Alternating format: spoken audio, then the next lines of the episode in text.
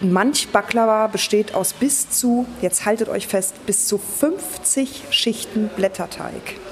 Das ist eine unglaubliche Kunst, wie wirklich in Meterware diese hauchdünnen Blätterteig ähm, ja, Fladen immer auf die Bleche verteilt werden. Das braucht lange, lange Übung, das braucht jahrelange Erfahrung, um das dann wirklich ähm, in dieser wunderbaren Form backen zu können.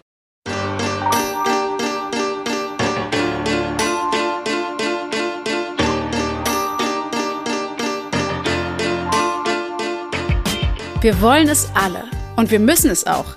Essen und trinken. Tagtäglich beschäftigen wir uns damit, was auf den Teller bzw. ins Glas kommt. Für die meisten von uns geht es um mehr als pure Nahrungsaufnahme. Essen ist eine emotionale, persönliche, kulturelle, ethische oder auch politische Angelegenheit. Daher will ich mal behaupten, dass jeder dazu eine Meinung hat. Herzlich willkommen zu Einmal alles bitte, einem Podcast vom Genussguide Hamburg. Zu Gast sind bei mir Köche, Promis, Foodies, Aktivisten, Unternehmer und, und, und. Mein Name ist Jasmin Schamsi, ich bin Food- und Kulturjournalistin bei der Szene Hamburg und möchte euch gerne Menschen vorstellen, die uns alles geben. Starke Meinungen, Gefühle und Insidergeschichten.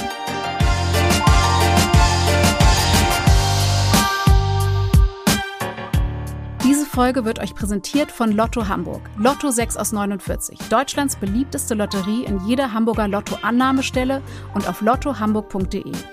Chance 1 zu 140 Millionen. Spielteilnahme ab 18. Glücksspiel kann süchtig machen.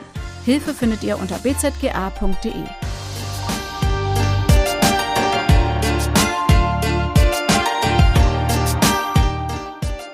Es regnet, und zwar in Strömen.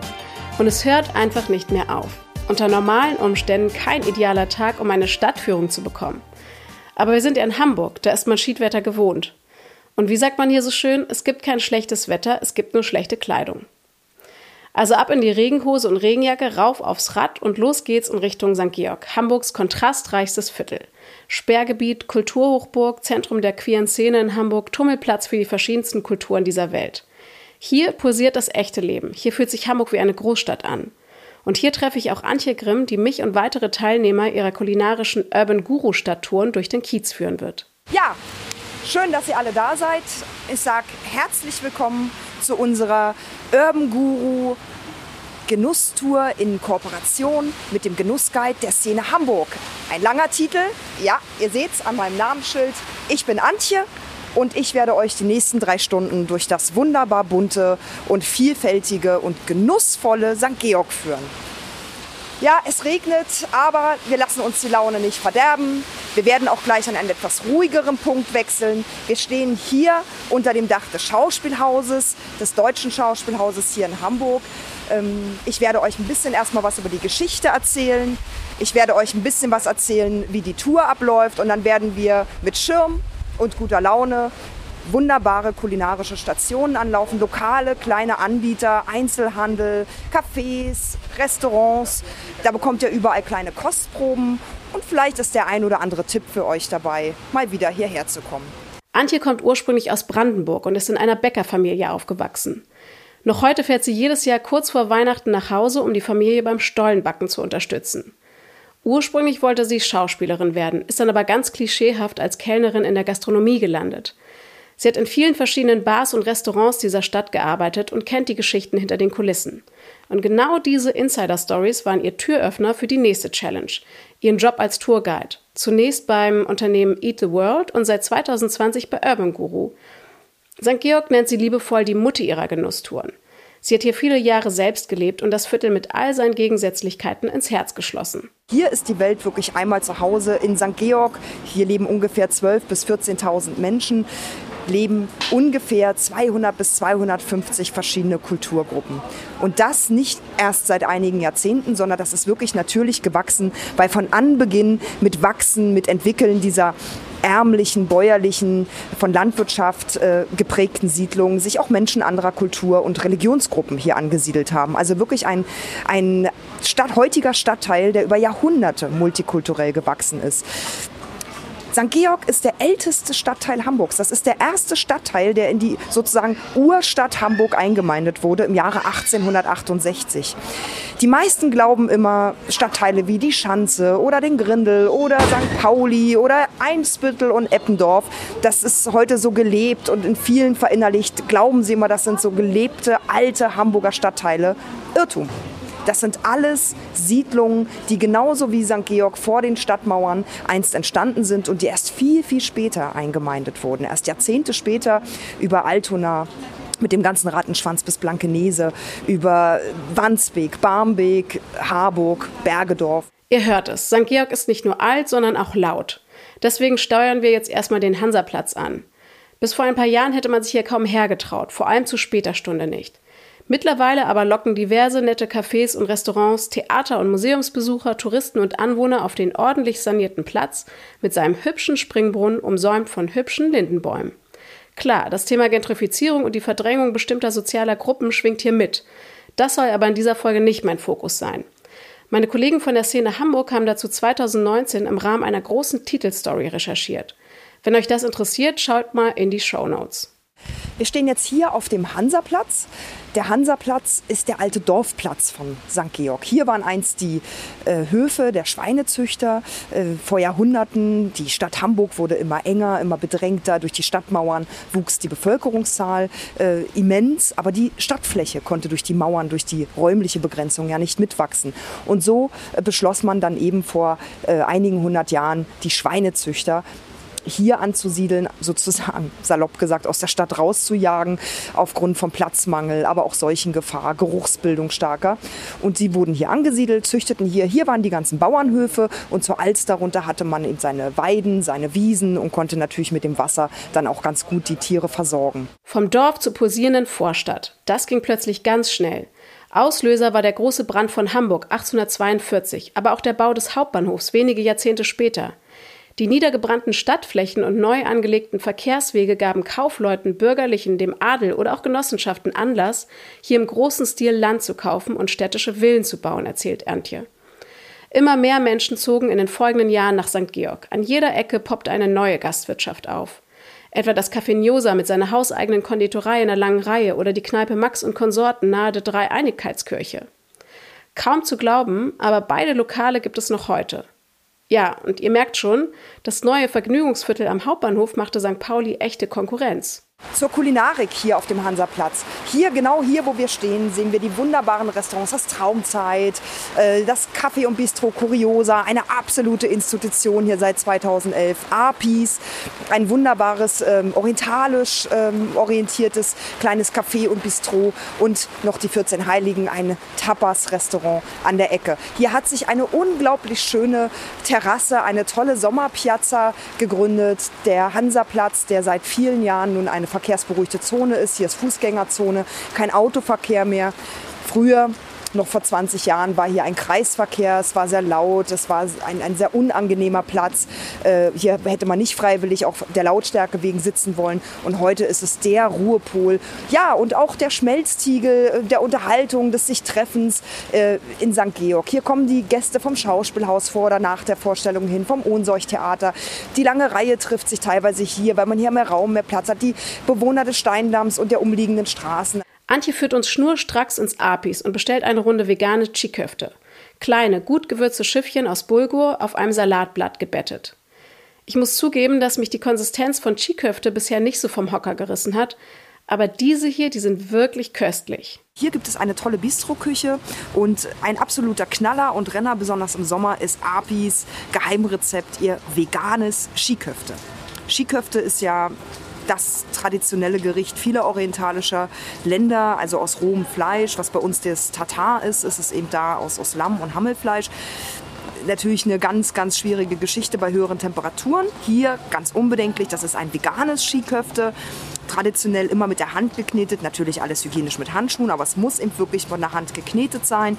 Diese, ja, simulierte kleine Fleischkrokette hier auf Bulgur-Basis mit vielen, vielen Gewürzen, die mir Api natürlich nicht verrät, ähm, aber eben mit Tomatenmark, Paprikamark, äh, Nusskern, natürlich Walnusskern, da muss ein bisschen, hat einen sehr nussigen Charakter. Das Ganze traditionell wie bei einem Fleischskiköfte eben in ein Eisbergblatt gewickelt, das mit einem selbstgemachten Granatapfelsirup, der auch eine gewisse pikante Schärfe nochmal reingibt. Das Ganze wickelt man jetzt genau wie im Fingerfood. Sie machen das genau richtig wickeln sie sich jetzt äh, zusammen und dann wird das äh, traditionell gegessen. Ein ganz, ganz tolles Sommergericht, gerade wenn man im Sommer so ein bisschen gerade bei Hitze, Sie kennen das, so ein bisschen Kohldampf hat, aber was Leichtes möchte, dann ist dieses Skiköfte, dieses vegane Skiköfte eben wirklich was Herzhaftes, was Sättigendes, was sehr, sehr Leckeres, was sehr Gesundes, aber eben auch trotzdem leicht. Lassen Sie es schmecken.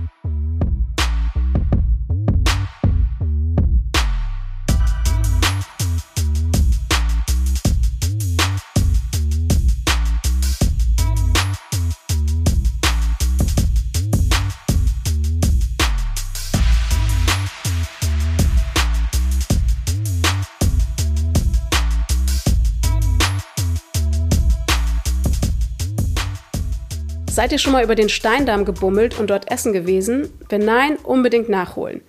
Die Tantoni bei Actinis Tantoni beispielsweise sollen hier zu den besten in Hamburg gehören.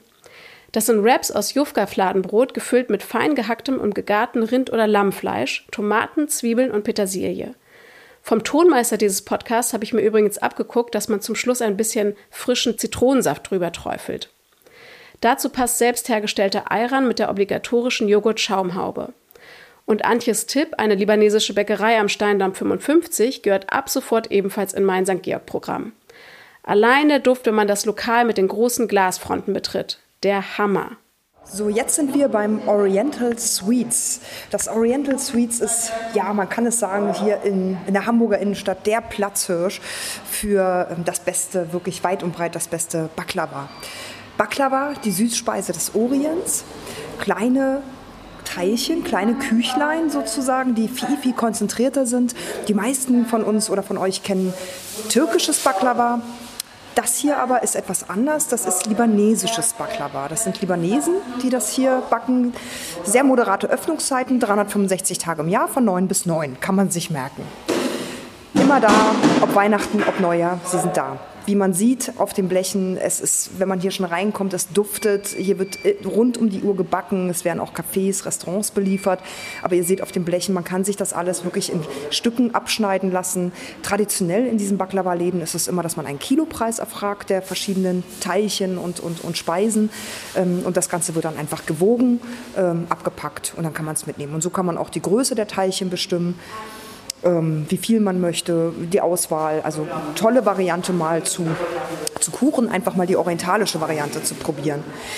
Baklava ist die hohe Kunst des Blätterteiges. Ein Baklava-Bäcker braucht in der Ausbildung, äh, ein, ein, mitteleuropäischer Bäckergeselle braucht drei Jahre in der Ausbildung, ein Baklava-Bäcker vier Jahre. Das ist eine hohe Kunst, diese ja, wunderbaren Blätterteig. Äh, Köstlichkeiten zu backen. Manch Baklava besteht aus bis zu, jetzt haltet euch fest, bis zu 50 Schichten Blätterteig. Das ist eine unglaubliche Kunst, wie wirklich in Meterware diese hauchdünnen Blätterteig ähm, ja, Fladen immer auf die Bleche verteilt werden. Das braucht lange, lange Übung, das braucht jahrelange Erfahrung, um das dann wirklich ähm, in dieser wunderbaren Form backen zu können. Unser Baklava jetzt hat ungefähr, wenn ich mal so zähle, na, so ungefähr 25 Schichten immer mit Nüssen versehen, ein Mürbeteigboden, dann eben mit äh, Zuckersirup versehen. Die meisten glauben immer, es ist Honig, weil manchmal ein bisschen Honig draufgegeben wird unter uns. Honig und Backen da freut sich jeder Zahnarzt drüber. Es würde nämlich richtig hart werden alles. Also wenn, dann wird nur zur Deko Honig drüber gegeben.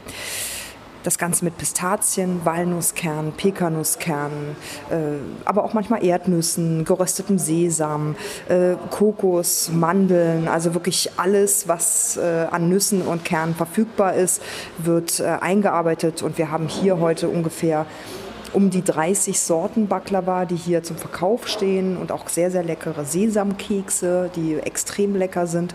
Wir verlassen die Bäckerei und steuern die nächste Station an, das legendäre Kräuterhaus in der Koppel 34. Dabei kommen wir an den vielen Gay-Bars in der Rostocker Straße und nur wenige Meter weiter an der römisch-katholischen Hauptkirche der Stadt Hamburg in einer fast schon idyllischen Nachbarschaft vorbei. St. Georg hat so unglaublich viele Gesichter und es ist wirklich erstaunlich, wie gut das Nebeneinander der verschiedenen Kulturen hier funktioniert. Wir stehen jetzt hier vor einer absoluten Hamburger Ladeninstitution. Diesen Laden gibt es hier seit 2011, aber seit 1897 in St. Georg. 2011 sind sie dann von der langen Reihe weggezogen. Viele kennen den Laden noch. Das war eine tolle Eckvilla mit zwei großen Schaufensterfronten mitten auf der langen Reihe. Ein großer Rabe zierte ein grünes Schild. Die ersten nicken, genau Kräutermeier das Kräuterhaus. 2011 sind sie dann hier ein bisschen versteckt in die Koppel gezogen, sind aber ganz happy darüber, weil sie hier alten Ziegelbau haben, alte Lagerhallen, also ganz tolle klimatische Bedingungen. Das Kräuterhaus ist eins der größten Kräuterhäuser Norddeutschlands überhaupt mit über 600 Kräutern im Angebot. Und ich muss ganz ehrlich sagen, was sie nicht haben und was man äh, auf dem Markt beziehen kann, das besorgen sie einem, ob Kräuter, ob seltene Rinden, ob Mischungen, ähm, alles da. Sie haben natürlich auch tolle Teesorten, tolle Kräutermischungen. Das kann man hier auch alles natürlich beziehen, aber alles natürlich auf Kräuterbasis. 1897 von Alois Meyer gegründet, einem Anthropologen, Philosophen ich glaube, Medizin hat er auch noch studiert, Philosophie hat er studiert, also ein ja, hochstudierter Mann, der schon in frühen Jugendjahren eine, einen unglaublichen Fable für Kräuter und Kräuterrezepturen ent, äh, entwickelt hat. Der hat sich von bekannten Seefahrern, Kapitänen aus aller Herrgottsgegenden der Welt äh, Kräuter und Rezepturen äh, mitbringen lassen und eben auch äh, Proben und hat da ein unglaubliches Wissen aufgebaut und eben 1897, als er ein bisschen gesetzter war, ein bisschen älter war, hat er dieses Kräuterhaus eröffnet was für damalige Zeit sehr mutig war, denn äh, jeder setzte gerade auf Schulmedizin, die nun im Aufstreben war, aber es setzte sich durch. Diesen Laden gibt es bis heute und jetzt halten Sie sich fest, der ist erst in dritter Generation, 1897 gegründet. Also Kräuter scheinen gesund zu sein. Wir gehen gleich rein, uns werden gleich unglaublich tolle Geruchswelten entgegenströmen und wir bekommen ähm, Kräutermischungen auf Brot gereicht und einen Tee dazu. Und ähm, die Inhaber und die Betreiber werden natürlich noch ein bisschen was erzählen. Oh, wie das riecht. Wow. Als ich das Kräuterhaus betrete, fühle ich mich in eine andere Zeit versetzt. Überall stapeln sich handbeschriftete Holzfässchen, Dosen, Gläser, alles fein säuberlich alphabetisch sortiert. Grünhafer, Goldrute, Ginkgo kann man hier erwerben, Linde, Lemongrass und Lavendel oder auch Efeublätter, Eisenkraut und Elfenblume. Die lateinischen Namen sind ebenfalls angegeben.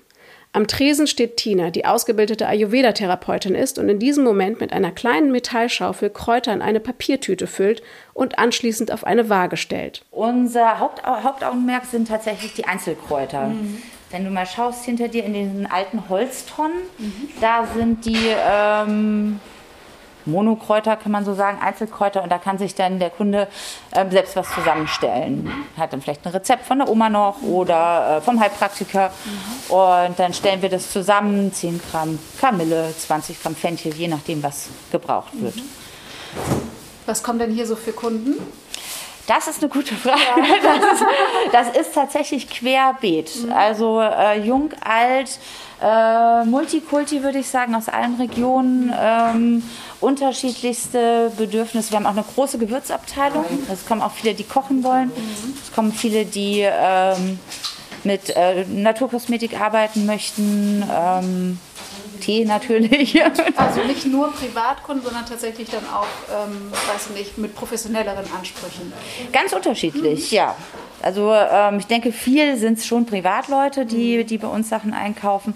Aber ähm, in den letzten Jahren war es äh, oft so, dass die Leute ja dann auch Gin hergestellt haben oder Wermut mhm. im größeren Stil. Auch die kaufen bei uns ein.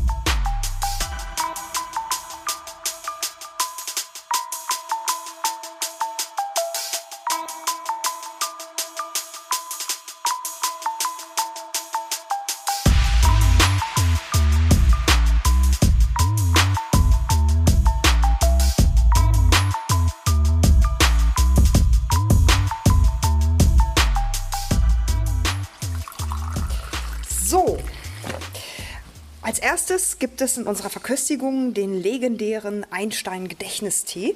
Eine hauseigene Teekreation, Kräutertee natürlich äh, des Kräuterhauses hier in St. Georg. Einstein-Gedächtnistee ist wirklich in Insiderkreisen bei Schülern, bei Studenten, bei all jenen, die lange, lange Prüfungs- oder Konzentrationsphasen haben, äh, schon sehr bekannt und das Kräuterhaus wird dafür auch stark frequentiert. Der wird nämlich auch Red Bull in Gesund genannt. ein Ginkgo-Tee, also ein Kräutertee mit einem sehr hohen Ginkgo-Anteil. Ginkgo fördert die Durchblutung des Gehirns. Deswegen ähm, ist das Gehirn dann einfach leistungsfähiger und äh, man kann sich einfach besser konzentrieren ohne lästige Nebenwirkungen. Dazu kommt, dass er kalt wie auch heiß extrem lecker ist und wie ich persönlich finde, sich auch mit Eiswürfeln, einen Schuss Zitrone im Sommer als hervorragend, sogar ungesüßt als Eistee eignet. Also auch ein Gesundbrunnen sozusagen. Das ist unsere erste Kostprobe. Dann sehen Sie hier Schnittchen das, ist, äh, die, das sind die Gewürzmischungen des Kräuterhauses, die wir hier heute in der Verkostung haben. Das ist einmal das Mozzarella-Tomatengewürz, äh, eine getrocknete Gewürzmischung, heißt einfach so, weil es mit getrockneten Tomaten ist und mediterranen Gewürzen, passt hervorragend zu italienischer Antipasti, Salaten, Tomate, Mozzarella hier in unserer Variante in Olivenöl äh, eingelegt oder aufgeweicht. Zwei Teile Gewürz, ein Teil Olivenöl. Schön durchrühren, zwölf Stunden im Kühlschrank durchziehen lassen. Das ist, wie man in Hamburg so schon sagt, zapscht. Und dann hat man ein wunderbares Pesto oder eben auch einen wunderbaren Brotaufstrich. Dann haben wir einmal den Schapsiger Klee. Schapsiger Klee ist ein ja, ein Kraut, was schon von Hildegard von Bingen vor vielen, vielen Jahrhunderten äh, erstmalig erwähnt wurde, wurde also ein Urkräuter, besonders in Norddeutschland gut anzubauen. Man nennt Schapsiger Klee auch den Curry des Nordens. Das ist eine, ja, ein, ein Kraut, was man, wenn man es ernte, trocknet, dann zerreibt, malt und dann äh, in geriebenem Zustand hat es wirklich eine grüne, wie ich finde, eine frische Currynote. In unserem Falle hier einen schön gehäuften Teelöffel mit Pfeffersalz in Frischkäse eingerührt, ergibt es einen einen wirklich hervorragenden, leicht exotisch schmeckenden Dip. Kann man sehr gut, kleiner Tipp, auch in sämige Suppen einrühren. Also eine schöne Brokkolisuppe oder eine Blumenkohlsuppe oder auch mal als Variante in einer schönen Kartoffelsuppe, Spargelcremesuppe oder Soßen. Also kann man wunderbar mit rumexperimentieren und ist wirklich mal ein neuer Geschmack. Und dann haben wir noch zum Abschluss eine hauseigene Mischung eines Bio-Kräuter-Meersalzes auf Butterbasis, damit eben die Butter als Geschmacksträger das, das äh, Kräutersalz wirklich nochmal hervorhebt. Die Corona-bedingten Lockdowns hat das Kräuterhaus übrigens relativ unbeschadet überstanden.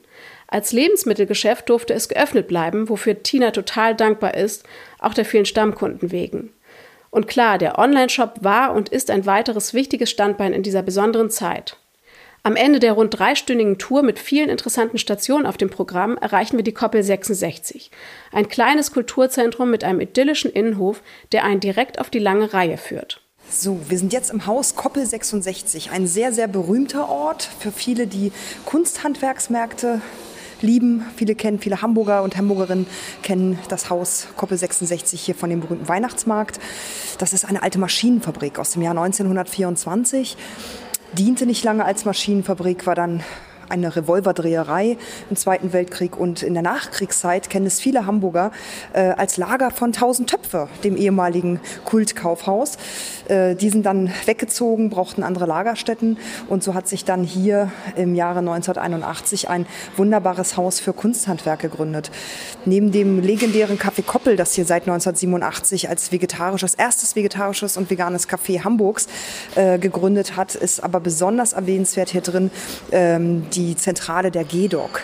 Die GEDOC ist eine Vereinigung, eine Gemeinschaft deutscher und österreichischer Künstlerinnen in allen Künsten, also wirklich in allen äh, Künst, Künstlerbereichen, gegründet von der legendären Hamburgerin Ida Demel, der Gattin des Hamburger Schriftstellers Richard Demel. Ähm, die das Ganze schon 1930 ins Leben gerufen hat. Eine ganz, ganz tolle Geschichte. Das heißt, hier sind ganz viele Kunstateliers auf mehreren Etagen. Hier gibt es Workshops, Wechselateliers, Gastkünstler und Künstlerinnen. Also für Menschen, die ein Fable für Kunsthandwerk haben, für Kunst haben, ein absolut sehenswerter Ort. Diese Folge wäre nicht komplett, wenn ich euch am Schluss nicht noch was zum Nachdenken mitgeben würde.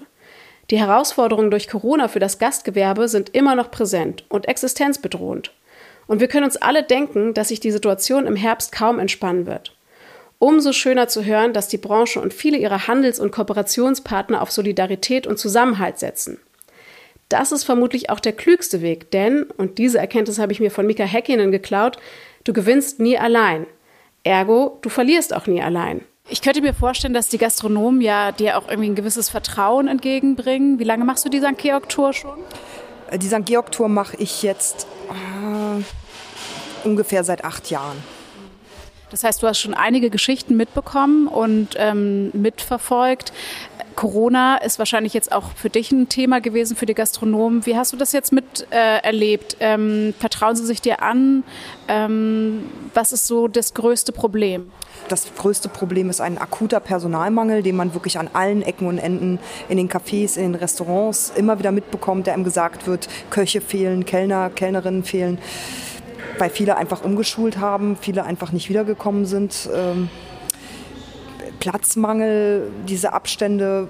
Ich sehe tolle Konzepte, ich sehe, dass, dass sich alle wahnsinnig bemühen und es möglich machen wollen, aber es ist schon ein großes, äh, eine große Besorgnis. Jetzt im Sommer ist alles ein bisschen leichter, wer, wer Terrasse hat und Außenflächen sich organisieren konnte, aber ähm, es ist nicht einfach. Also man merkt es wirklich, ich kenne kaum Läden, die, die nicht in irgendeiner Form gerade Schaden erlitten haben oder Sorge tragen oder Personalmangel haben. Also es braucht schon noch ein bisschen Zeit. Aber ich sehe auch ganz viel Durchhaltevermögen und Biss und Mut und neue Konzepte und, und auch so ein jetzt aber trotzdem mit allen Regeln, die ein, einzuhalten sind. Also ich sehe auch sehr viel Positives und Hoffnung. Es braucht, glaube ich, jetzt noch ein bisschen Zeit, aber ja, es hat schon, es hat schon so ein bisschen Schaden mit sich gebracht. Doch ja, es gibt Probleme.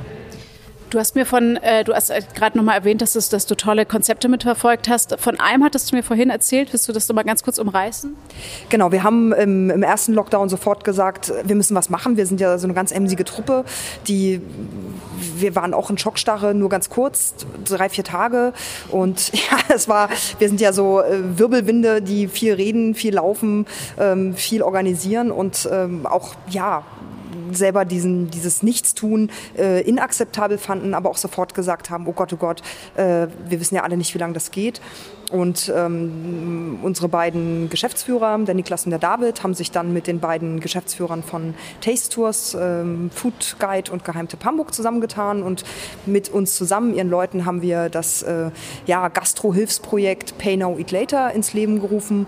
Und den ersten Lockdown erzähle ich wirklich allen, weil es so war, habe ich überhaupt nicht groß mitbekommen, weil wir stundenlang jeden Tag äh, Gastronomieanfragen bekommen haben und einfach nur Gastro, Cafés, äh, geschädigten Einzelhandel, alles, was Hilfe brauchte, auf die Seite gehievt haben und haben eine Pro Bono äh, entwickelt, die dann bundesweit, äh, sogar über die deutschen Grenzen hinaus im deutschsprachigen Ausland immer mehr Begeisterung fand. Südtirol, Schweiz, Österreich. Es wurden immer mehr Läden geplant, was eigentlich für unsere Läden in Hamburg eine Gutscheinplattform, die einfach, dass man Gutscheine im Vorweg kaufen konnte, äh, die Auszahlung sofort an die Gastronomen ging und man jetzt die Gutscheine einlösen kann. Und Pay Now Eat Later gibt es immer noch. Ich konzentriere mich mittlerweile jetzt wieder auf das Tourenbusiness, aber das erfüllt uns mit sehr viel Stolz, dass wir da sehr, sehr hohe Geldsummen eingesammelt haben und ähm, ja, unseren Beitrag irgendwie geleistet haben, zu sagen, wir, wir gucken nicht einfach zu, wir wollten halt einfach was machen. Vielen Dank, dass ihr in den Podcast vom Genussguide Hamburg reingehört habt. Ich hoffe, ich konnte ein paar Denkanstöße geben. Wenn ihr Fragen, Anregungen, Lob oder Kritik loswerden wollt, schreibt uns doch gerne eine Mail an redaktion.genussguide-hamburg.com. Außerdem findet ihr weiterführende Artikel zu den angesprochenen Themen, aktuelle Neueröffnungen, Restaurantbewertungen, Top-10-Listen und vieles, vieles mehr unter genussguide-hamburg.com und in unseren Social-Media-Kanälen. Ich freue mich auf die nächste Folge und ihr bleibt mal schön gesund.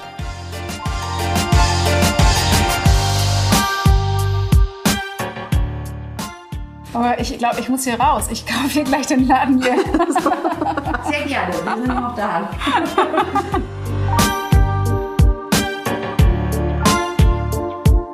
Wir bedanken uns für die Unterstützung dieser Folge bei unserem Partner Lotto Hamburg.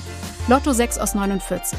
Deutschlands beliebteste Lotterie in jeder Hamburger Lotto-Annahmestelle und auf lottohamburg.de. Chance 1 zu 140 Millionen. Spielteilnahme ab 18. Glücksspiel kann süchtig machen. Hilfe findet ihr unter bzga.de.